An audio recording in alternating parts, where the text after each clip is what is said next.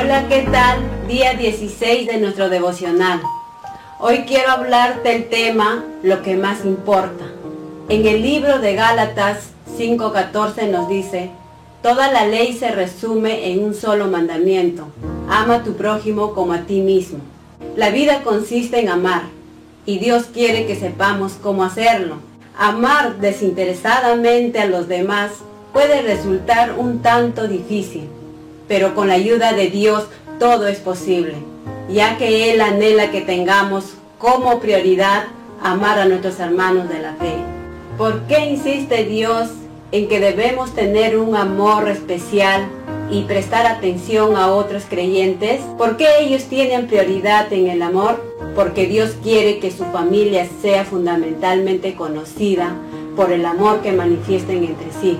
Jesús dijo que nuestro mayor testimonio al mundo sería el amor de los unos a los otros y no nuestras creencias doctrinales. Para poder aprender a amar, necesito estar rodeado de personas. No puedo estar aislada. Por eso, el amor debe ser tu meta más alta. Enfócate en demostrar amor a las personas que te rodean. Las relaciones con los demás son tan importantes. Cuatro de los diez mandamientos están enfocados en nuestra relación con Dios. Los otros seis en relación con las personas. Además, el mejor legado que podrás dejar en la tierra es el trato que distes a las personas y será ejemplo para otros. También considera que el tiempo es la mejor expresión del amor. El tiempo que pases con las personas demostrará lo que ellas significan para ti el tiempo es lo mejor que puedes dar. No te limites a decir te amo, demuéstralo dando más de ti.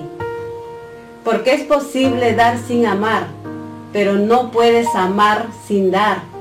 Muchos de los problemas familiares se concentran más en proveer necesidades materiales, pero se olvidan de dedicar tiempo para hablar, para escuchar, para entender el interés del otro.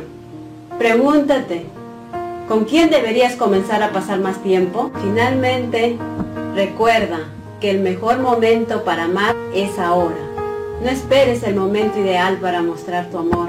Vive para amar, ya que es el mejor uso que le puedes dar a tu vida.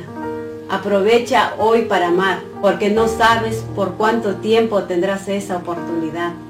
Las circunstancias cambian, las personas mueren, los hijos crecen Así que el mejor momento para amar es ahora. No pidas un día más de vida si no la vas a aprovechar. Recuerda, la vida consiste en amar. Naciste para amar.